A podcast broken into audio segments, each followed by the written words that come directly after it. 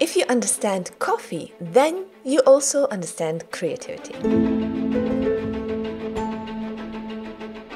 Maria Konnikova said in The New Yorker Creative insights and imaginative solutions often occur when we stop working on a particular problem and let our mind move on to something unrelated. But caffeine prevents our focus from becoming too diffuse.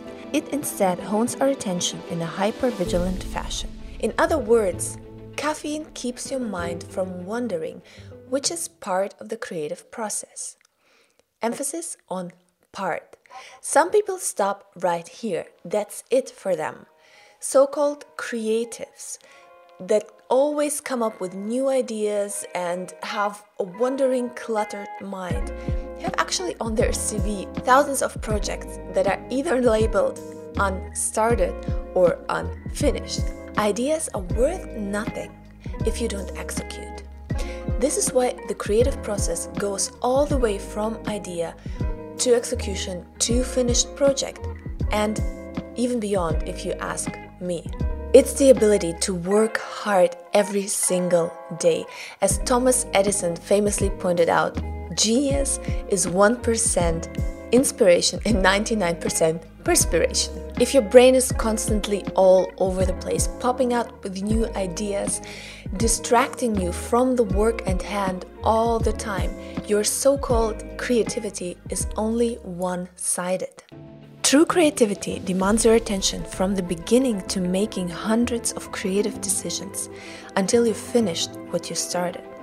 And this is why only true creatives understand that coffee is their best friend.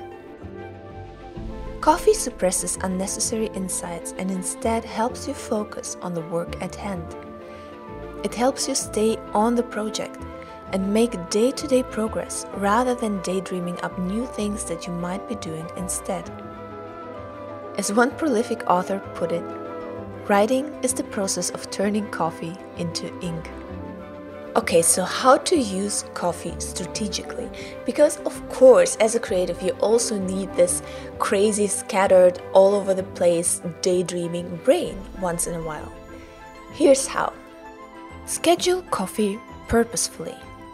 Don't drink any before or during things like commute, hiking or walk, house cleaning. Let your mind wander instead. Let it be bored and daydream all you can this is so very good for the creative brain. However, when you sit down to actually execute your vision and turn your insights into reality, drink coffee and plenty of it.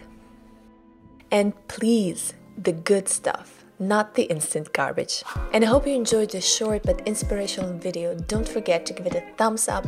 And if you don't want to miss any more of this, subscribe to my channel and please go to the link below my webpage storyartist.me to get my free storyteller's blueprint, ebook, and even video course. You won't regret it.